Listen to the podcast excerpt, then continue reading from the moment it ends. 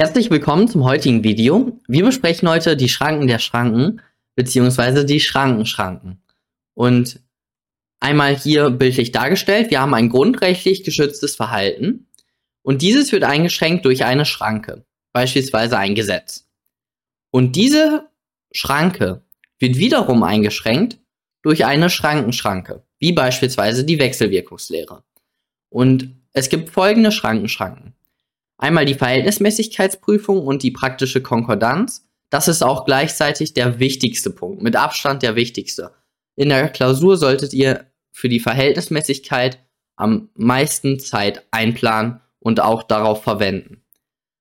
Dann gibt es die Wesensgehaltsgarantie aus Artikel 19 Absatz 2, den Bestimmtheitsgrundsatz, der aus dem Rechtsstaatsprinzip folgt, die Wesentlichkeitstheorie des Bundesverfassungsgerichts, Rückwirkungsverbot, auch aus dem Rechtsstaatsprinzip, die Wechselwirkungslehre und die Drei-Stufen-Theorie. Das sind die sogenannten materiellen Schrankenschranken. Und es gibt dann natürlich auch noch zwei formelle Schrankenschranken, nämlich das Zitiergebot aus Artikel 19 Absatz 1 Satz 2 Grundgesetz und das Verbot des Einzelfallsgesetzes aus Artikel 19 Absatz 1 Satz 1 Grundgesetz. Das sind die formellen Schrankenschranken. Und wir gucken uns jetzt die einzelnen Punkte an. Einmal die Verhältnismäßigkeit. Wie schon gesagt, ist die Verhältnismäßigkeitsprüfung die wichtigste Schrankenschranke in der ganzen Klausur. Wie prüft man die? Die Verhältnismäßigkeitsprüfung besteht aus vier Punkten. Eins das legitime Ziel. Hier müsst ihr wissen, dass kaum ein Zweck illegitim ist. Wir haben auch hier einen gesetzgeberischen Gestaltungsspielraum. Und ganz wichtig für die Klausur ist, dass wenn ihr dann ein Ziel gefunden habt, zum Beispiel Gesundheit, Volksgesundheit oder sowas, dann müsst ihr das an einer Norm festmachen. Zum Beispiel eben Artikel 2 Absatz 2 Grundgesetz für meine Volksgesundheitsbeispiel und Artikel 6 Absatz 2 Satz 2 für den Jugendschutz und so weiter. Tierschutz 20a Grundgesetz etc. Zweiter Punkt ist die Geeignetheit. Und bei der Geeignetheit muss die Maßnahme den Zweck zumindest fördern. Das bedeutet, auch wenn das nur ein ganz klein bisschen das besser macht, den Zweck, und ein bisschen, also ein Babyschritt in Richtung Zweck, ähm, ja, in Richtung Zweck gemacht wird, dann ist die Maßnahme schon geeignet. Beispiel, auch vielleicht ein bisschen komisches Beispiel, aber okay. In der Stadt herrscht derzeit das Geschwindigkeitstempo 50 km/h. Und wenn jetzt der Gesetzgeber sagt, und auf Grundlage einer Studie, die gemacht wurde, die Studie hat herausgefunden, bei 48 kmh in der Stadt, da wird die Unfallgeschwindigkeit um 1% verringert. Also bei 48 gleich Unfallgeschwindigkeit minus 1%. Dann würde man das eben legitim, dann erlässt jetzt der Gesetzgeber dieses Gesetz. Legitimes Ziel ist eben Volksgesundheit oder eben ja, Unfallschutz, körperliche Unversehrtheit ist wahrscheinlich besser dann ist das Ziel geeignet. Ja, ist es. Ist die Maßnahme geeignet? Ja, ist es, weil auch wenn es nur ein Prozent ist, ist die Maßnahme geeignet. Dann muss man auch hier wieder diese Einschätzungsprärogative beachten und nennen, warum hat der Gesetzgeber nicht 45 gemacht und sondern 48. Hier hat man natürlich einen Einschätzungsspielraum, also den muss man beachten und der Gesetzgeber hat sich dann eben für 48 km/h entschieden und nicht für 45 km/h. Dann die Erforderlichkeitsprüfung. Hier muss man gucken, ob ein weniger belastendes, gleichwirksames Mittel zur Verfügung steht. Also milder und gleichwirksam. Und beide Voraussetzungen müssen gleichzeitig vorliegen. Das bedeutet, wenn ich zum Beispiel jetzt wieder äh, die Geschwindigkeits, äh, das Geschwindigkeitslimit auf 49 anhebe oder auf 50 belasse, dann ist es zwar weniger belastend, aber es ist nicht gleich wirksam. Auf der anderen Seite, wenn ich es auf 40 oder 35 runtersetze, dann ist es zwar wirksamer, aber es ist nicht weniger belastend für die Autofahrer, weil die wollen ja auch vorankommen. Also das ist die Erforderlichkeit, man muss immer beide Sachen gleichzeitig vorliegen haben und wenn das der Fall ist, dann ist eben die Maßnahme nicht erforderlich und damit äh, unverhältnismäßig. In der Klausur solltet ihr ein bis drei Beispiele nennen, also auch irgendwie euch was ausdenken und das dann verneinen. Also so wie ich gerade, wie wäre es eigentlich mit 45? Ja, das ist gleich wirksam, aber es ist nicht weniger belastend. Oder was wäre mit 49? Das ist weniger belastend, aber nicht gleich wirksam. Okay, dann auch hier wieder die Einschätzungsprärogative beachten, also den gesetzgeberischen Gestaltungsspielraum.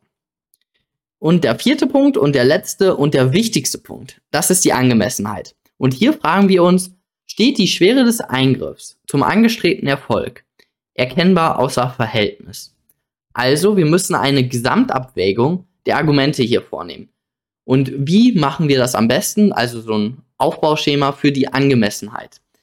Bei der Angemessenheit schreiben wir am besten zuerst, welcher Zweck soll hier erreicht werden und wie ist dieser zu gewichten.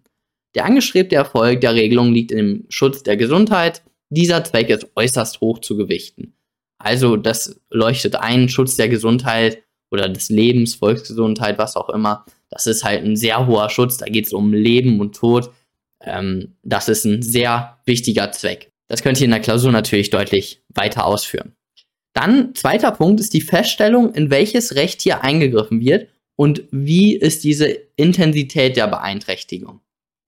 Es wird in die Religionsfreiheit ein schrankenlos gewährleistetes Grundrecht eingegriffen. Durch die Regelung wird ein essentielles religiöses Ritual gänzlich verboten.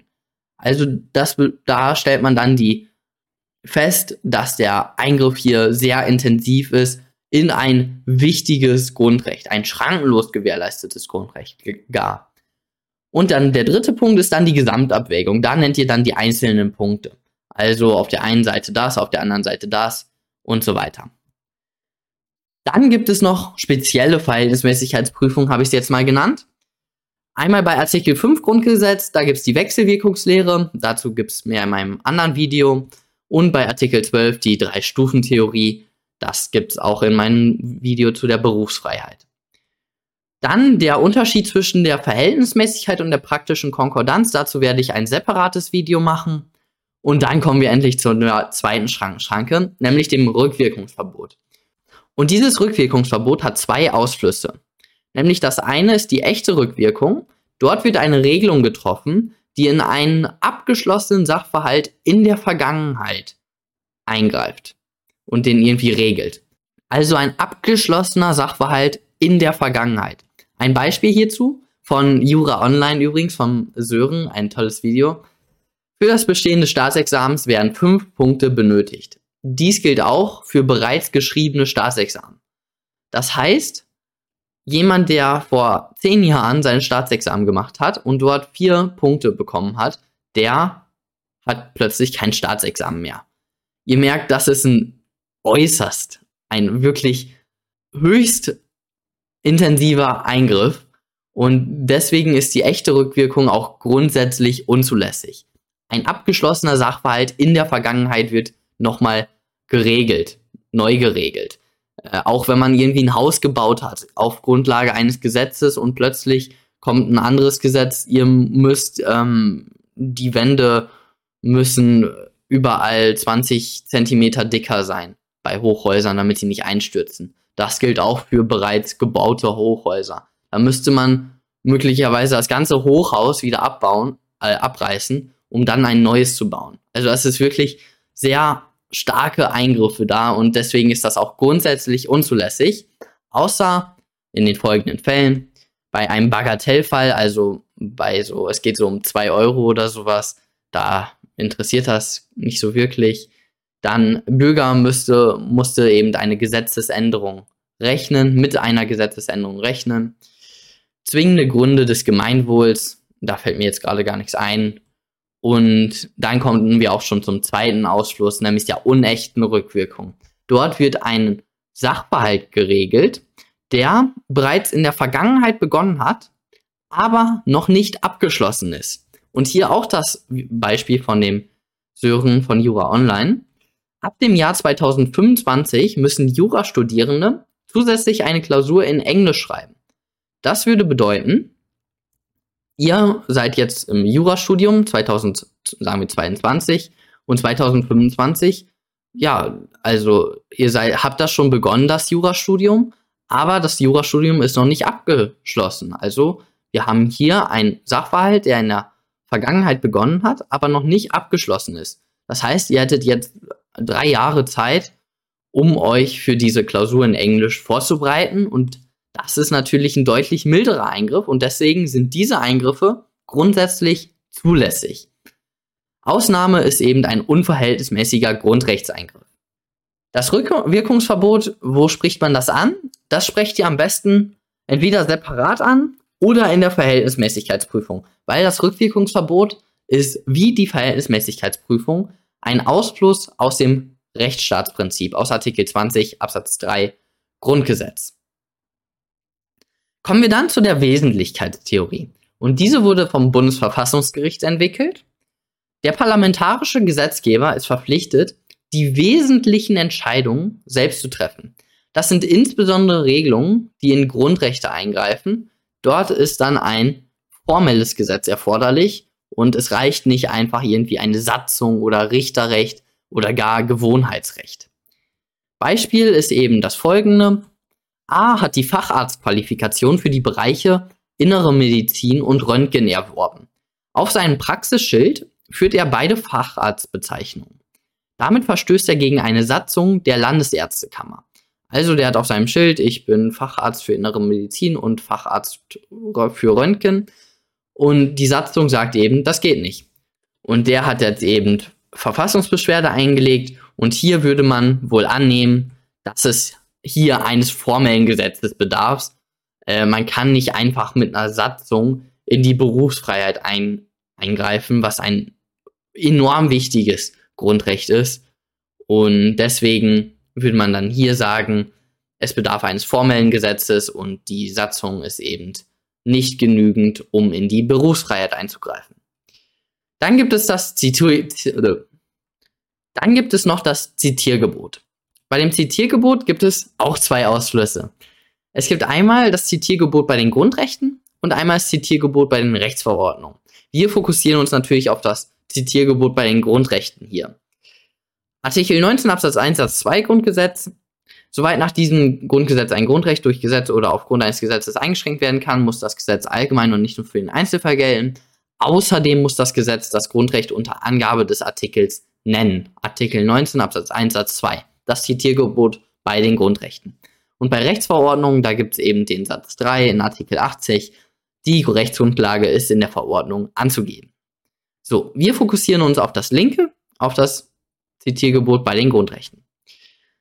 Und hier, das habe ich gerade schon vorgelesen, einmal, was ist der Sinn und Zweck hierhinter?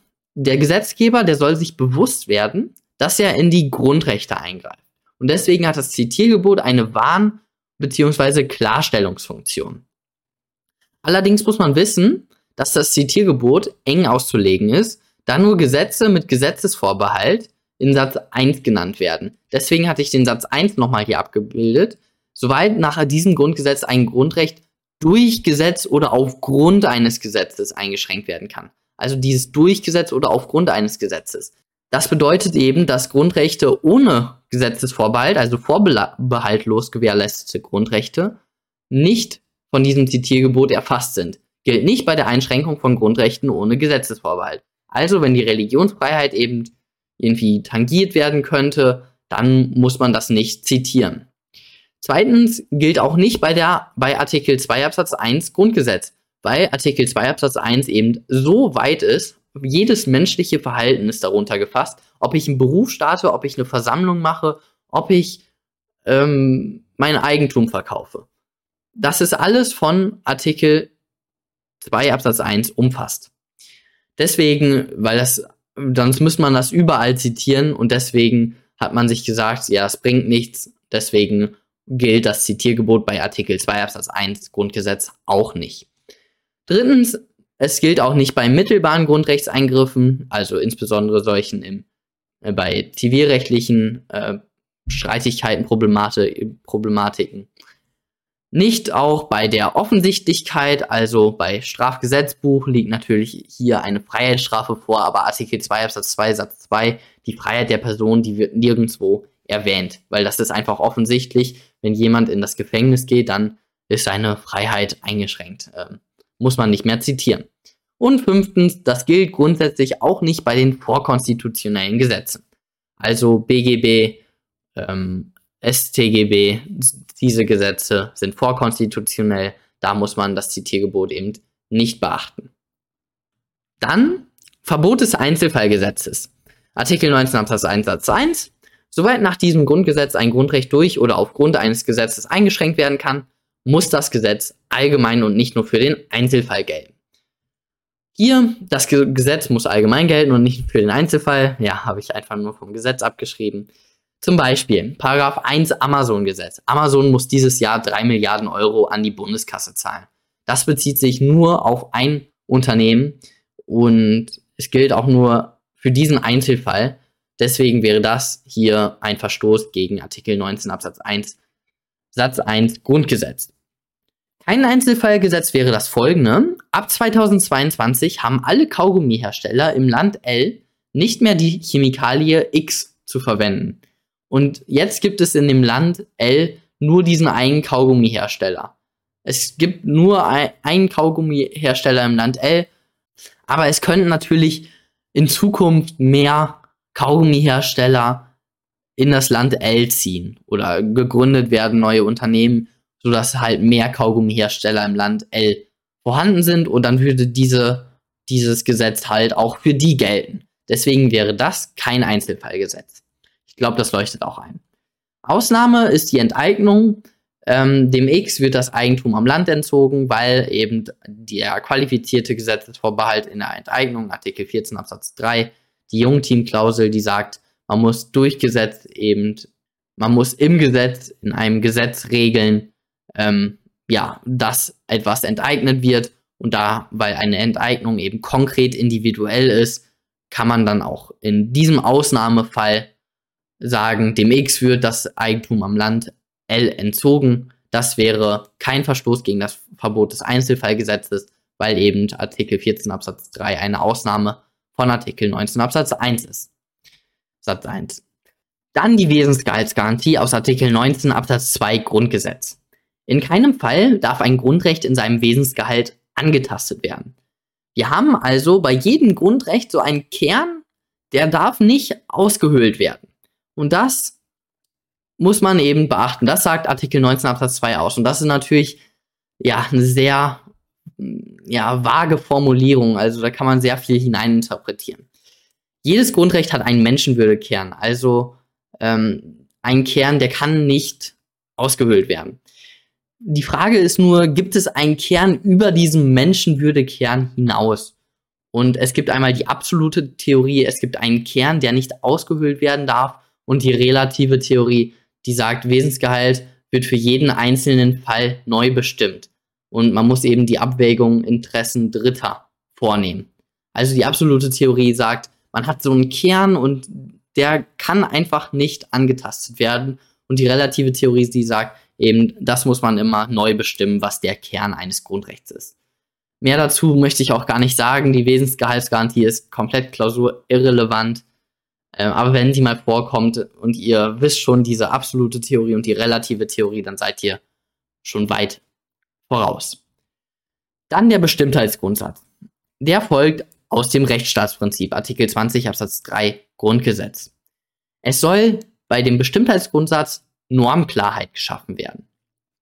Der Gesetzgeber muss Inhalt, Zweck und Ausmaß selbst bestimmen und auslegungsbedürftige und unbestimmte Rechtsbegriffe sind aber in Ordnung, weil eben man kann nicht jeden erdenklichen Fall im Gesetz regeln, ähm, alleine schon Mord oder so. Ja, du darfst nicht durch ein Messer, durch eine Waffe, durch eine ähm, Kettensäge, durch ein, also was euch, durch ein Schwert, durch eine Axt und so weiter. Also darfst du nicht töten. Das, da kann man alles aufzählen.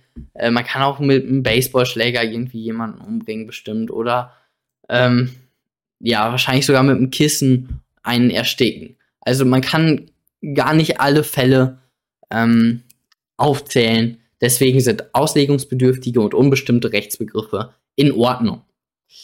Ein Beispiel, auch ohne Wissen der Betroffenen darf die Telekommunikation überwacht und aufgezeichnet werden, wenn 1, 2, 3 die Überwachung und Aufzeichnung der Telekommunikation darf, darf auch in der Weise erfolgen, dass mit technischen Mitteln in von dem Betroffenen genutzten informationstechnische Systeme eingegriffen wird, wenn dies notwendig ist, um die Überwachung und die Aufzeichnung insbesondere in unverschlüsselter Form zu ermöglichen. Also ich habe hier das mit technischen Mitteln. Ist das genügend? Und das Bundesverfassungsgericht hat gesagt, das ist hier verfassungsgemäß, da der Gesetzgeber nicht jede einzelne technische Möglichkeit nennen muss. Okay, dann in der Klausur ist der Bestimmtheitsgrundsatz sehr selten, aber er kann vorkommen. Wenn zum Beispiel im Sachverhalt steht, das Gesetz ist nicht bestimmt genug, dann solltet ihr wirklich auf den Bestimmtheitsgrundsatz eingehen und dann da auch ein bisschen zu schreiben und argumentieren. Aber am Ende kommt ihr wahrscheinlich zum Ergebnis, das ist bestimmt genug oder eben nicht, weil dann könnt ihr weiterprüfen und wenn es nicht bestimmt genug ist, dann müsst ihr aber noch im Hilfsgutachten weitermachen, sodass ihr halt immer noch zu der Verhältnismäßigkeitsprüfung kommt. Je intensiver ein Eingriff ist in ein Grundrecht, desto detaillierter sind die Eingriffsvoraussetzungen zu regeln. Das ist auch noch zu beachten. Und das war es jetzt auch schon von dem Bestimmtheitsgrundsatz. Jetzt möchte ich noch auf zwei Aufbaumöglichkeiten bei der Prüfung von Freiheitsgrundrechten aufmerksam machen. Wir haben nämlich einmal diesen Aufbau, Schutzbereich, Eingriff, Rechtfertigung, wie immer. Aber dann kommen Schranken. Es gibt eine taugliche Schranke und da muss die Schranke verfassungsgemäß sein. Formelle Verfassungsmäßigkeit, materielle Verfassungsmäßigkeit. Und dann kommen wir bei den Schrankenschranken zu der Verfassungsmäßigkeit der Einzelfallmaßnahme, wo wir dann auch wie immer insbesondere die Verhältnismäßigkeit prüfen.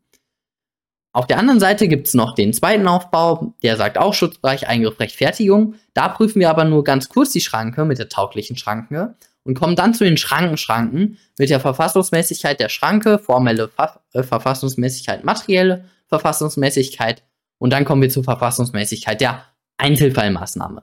Also so kann man es auch aufbauen, ist beides legitim, beide äh, Aufbauschemata ähm, nennen alles, decken alles ab nur es unterscheidet sich halt in der Nummerierung. Okay. Jetzt komme ich nochmal zu einem Punkt, nämlich hier bei der materiellen Verfassungsmäßigkeit von der Schranke. Sagen wir, und zu dem Beispiel komme ich auch gleich nochmal, äh, der Polizeirettungsschuss. Also man darf jemanden in einer äußersten so Notsituation, darf der Polizist jemanden erschießen. Also sagen wir, ein Terrorist läuft durch die Stadt, bewaffnet. So, und der Terrorist, der bewaffnet durch die Stadt läuft und jetzt wird er erschossen. Jetzt müssten wir hier, also unter diesem Punkt, der jetzt mit dem Pfeil angekreuzt ist, der zweitens materielle Verfassungsmäßigkeit, müssen wir abstrakt prüfen. Nämlich da prüfen wir abstrakt diesen, dieses Gesetz, was dem Polizist ermöglicht, den, äh, die Gefahr eben äh, auf jemanden zu schießen in äußersten Gefahrensituationen. Da müssten wir abstrakt das Gesetz prüfen. Aber dann konkret prüfen wir die Einzelfallmaßnahme. Nämlich dann der X wurde erschossen.